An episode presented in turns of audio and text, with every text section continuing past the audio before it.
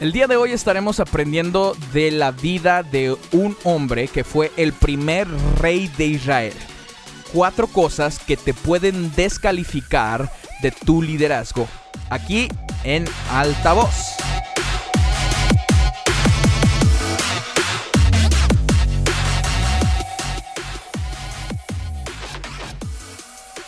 Pues muy buenos días, muy buenas tardes o muy buenas noches, todo depende de a qué horas me estás escuchando. Mi nombre es Josué Delgado y estoy muy contento de que estés escuchando el episodio del día de hoy porque estaremos hablando de un tema muy importante, el tema de liderazgo. Cuatro cosas que te pueden descalificar de tu liderazgo, pero no solamente de tu liderazgo, de tu llamado, de tu propósito y del destino que Dios ha puesto para ti. Y estas lecciones las vamos a aprender de el primer rey que Dios escogió para liderar sobre su pueblo. Y este rey se llamó Saúl. Ahora, el día de hoy desafortunadamente no tenemos el tiempo para ver toda la historia, pero sí sabemos que este rey llamado Saúl fue el primer rey de Israel y que Dios quería que su reino permaneciera, no solamente él, sino permaneciera para siempre. O sea, que fuera, que hiciera la diferencia no solamente para él mismo, sino para todas sus generaciones. Eso es lo que sabemos de esa historia. Lo segundo que sabemos es que este rey fue descalificado, pero no porque Dios lo descalificó, porque escúchame bien, Dios no descalifica a nadie. Dios no descalifica a nadie. En este caso, Dios no descalificó a Saúl. Saúl se descalificó a sí mismo. Inclusive Dios fue el que lo escogió. ¿Por qué Dios mismo lo iba a descalificar? Entonces esto me recuerda cuando estábamos en, la escuela y que reprobabas una materia y el maestro te decía, le ibas con el maestro y renegabas, ¿por qué maestro? ¿Por qué me reprobó? Y el maestro te decía, yo no te reprobé, tú reprobaste, yo solamente te puse la calificación que merecías. Y esto es precisamente lo que estaba sucediendo con este rey. Él se descalificó. Entonces el día de hoy quiero que veamos cuatro cosas que nos pueden descalificar de el liderazgo en el cual Dios nos ha puesto, del llamado, del propósito y del destino que Dios tiene para nosotros. Entonces, número uno, número uno, cosas que nos pueden descalificar, aquí está la número uno, la manera que te ves a ti mismo la manera que te ves a ti mismo. Cuando Samuel viene con Saúl para decirle que Dios lo había elegido como el primer rey de Israel, fíjate lo que responde Saúl, y eso está en 1 Samuel capítulo 9, verso 21. Dice, pero solo soy de la tribu de Benjamín, la más pequeña de Israel. Fíjate cómo a través de este pasaje está hablando todo diminutivo, todo diminutivo. De la tribu de Benjamín, la más pequeña de Israel. Y mi familia es la menos importante de todas las familias de la tribu. ¿Por qué me habla usted? Le está hablando a Samuel. ¿Por qué me habla usted de esa manera? Y en este pasaje nos damos cuenta de que Saúl se miraba a sí mismo y veía a un don nadie. Y no es esa la actitud que tomamos cuando escuchamos dentro de nuestro corazón a Dios decirnos, tú vas a hacer esto. Tú vas a ser de director de esta organización. Tú vas a ser el presidente de esta otra organización. Tú vas a ser el pastor. Tú vas a ser el líder de este grupo. Tú lo primero que sucede es que miramos hacia, nos miramos a nosotros mismos y lo único que vemos son las cosas que no podemos hacer. Lo único que miramos son nuestros defectos. Y esa manera de verte a ti mismo puede causar que nunca alcances el propósito y el destino que Dios ha puesto para ti. Esa manera de verte a ti mismo, donde ves todos los, los defectos tuyos y las razones por las cuales Dios no debería usarte, es lo que te puede descalificar antes de que empieces a caminar en el llamado de Dios. Porque siempre vemos a una persona y siempre vemos a otra persona que es más talentosa que nosotros. Y lo único lo único que vemos en, en nosotros, el filtro por el cual vemos nuestra vida es que no tenemos talentos, que no somos inteligentes, que no terminamos la escuela bíblica. Es más, que ni siquiera fuimos a la escuela bíblica. Que estamos bien feos, bien gordos, bien flacos. Eh, que, no somos calificados, no tenemos los diplomas correctos, eh, no tenemos dinero, no tenemos las conexiones. Vemos todas aquellas cosas que nos descalifican, ¿no? Que, que, que son nuestros defectos y es lo único que podemos ver. Pero es momento que cuando Dios te llame a hacer algo, no te mires a través de esos filtros, los filtros de fracaso, sino que te mires a través de los lentes de Dios. ¿Qué significa eso? Mírate como Dios te mira. Mírate como Dios te mira, porque Dios no solamente mira el principio, sino mira el final al mismo tiempo. Dios mira el panorama completo. Tú no lo puedes ver, pero Él lo puede ver. Y por eso sabe que tú puedes fungir, que tú puedes trabajar, que tú puedes llegar a ese destino que Él ha puesto delante de ti. Y entonces cuando te, te empiezas a mirar a través de los lentes de Dios, empiezas a creer lo que Dios ha dicho de ti. Porque el creer lo es todo.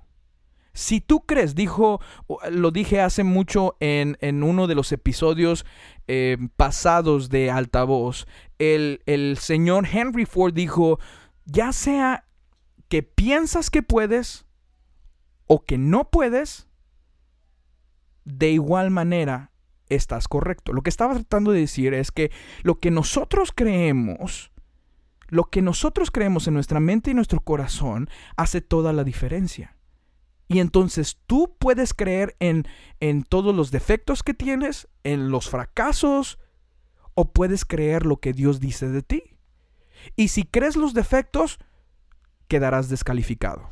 Pero si crees lo que Dios dice de ti, entonces llegarás.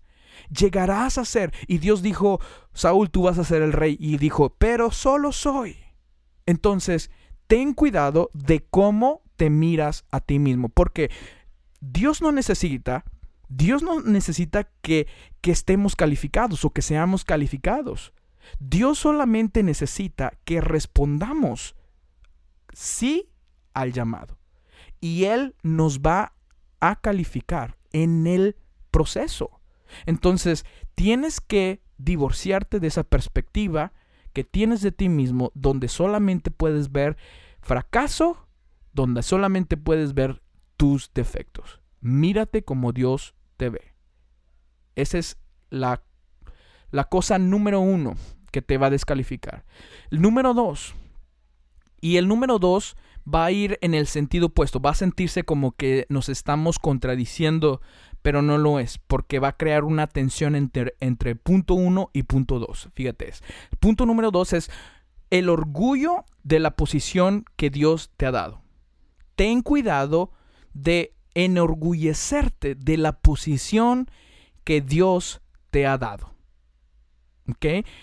Entonces, si no tenemos cuidado, nosotros como humanos somos personas de extremos. Tendemos a irnos hacia la derecha o hacia la izquierda completamente. Muchas veces no entendemos balance.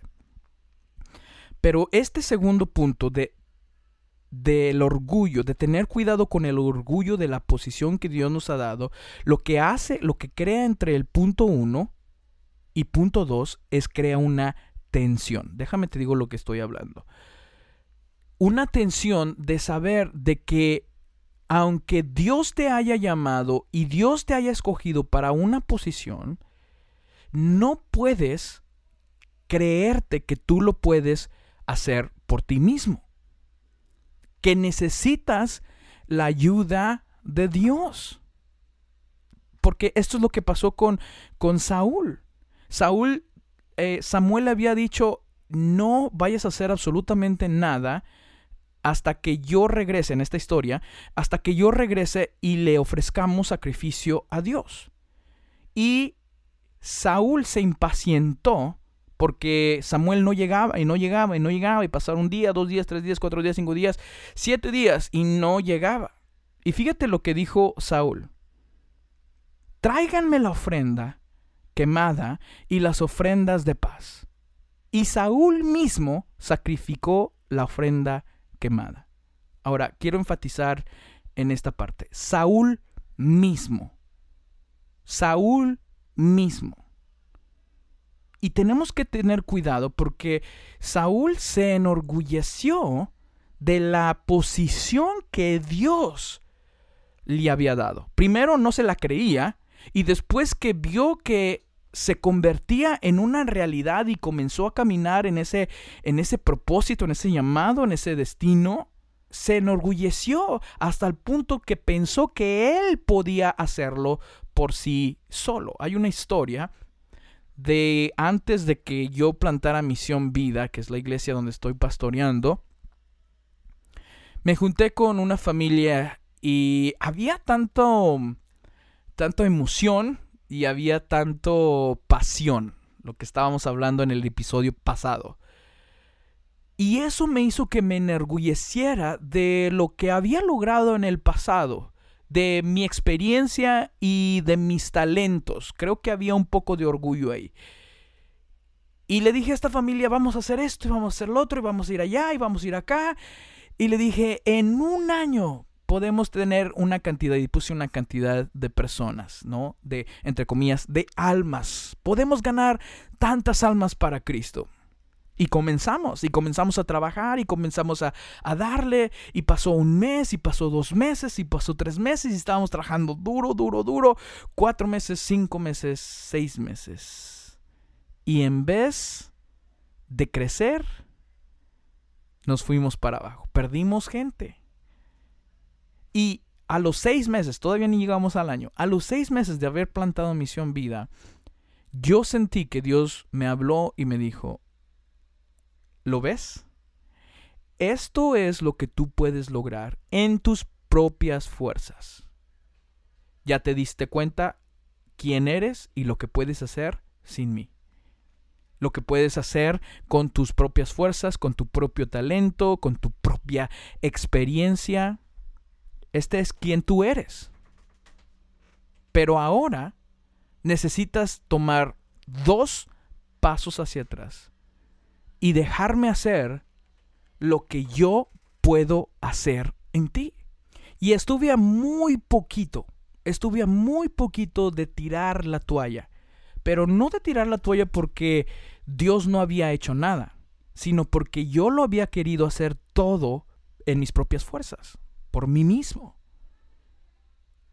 Hasta el momento que entendí que tenía que dejar que Dios hiciera su obra en mí, en nosotros, en aquellos que estábamos en aquel momento. Entonces, este punto va a ser una, es de suma importancia porque va a ser una tensión entre el punto uno y este punto. El punto uno es, mírate como Dios te ve. Pero si te vas al extremo donde dices, ah, yo soy un líder y soy el presidente, yo lo puedo hacer todo, todo por mí mismo, Dios me eligió a mí y yo soy el que tengo la posición, te puedes ir a un extremo que puedes pensar que tú lo puedes hacer todo por ti mismo y orgullo el orgullo de pensar que porque tú tienes esa posición y Dios te la ha dado, te puede sacar de la jugada, te puede descalificar de lo que Dios tenía Y Dios para Saúl no solamente quería que él fuera el rey de Israel, sino que quería que su reino permaneciera. Saúl siguió reinando por 42 años después de que Dios ya lo había abandonado. Pero ahí se terminaba su reinado, con él se terminaba su reinado. Pero si él hubiera dejado a Dios, obedecido a Dios en lo que él estaba demandando de él, hubiera sido para siempre. Entonces, dos puntos importantes con los cuales tenemos que tener cuidado porque nos pueden descalificar, nos podemos descalificar de los propósitos, del destino, del liderazgo que Dios ha puesto en nuestra vida.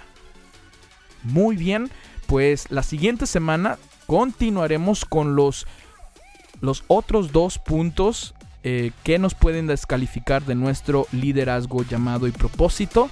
Por lo pronto, te doy muchas gracias por quedarte conmigo hasta este momento. Una vez más, mi nombre es Josué Delgado. Mis redes sociales son Facebook, underscore Josué Delgado en Instagram, underscore Josué Delgado en Twitter. Muchas gracias y nos vemos la siguiente semana.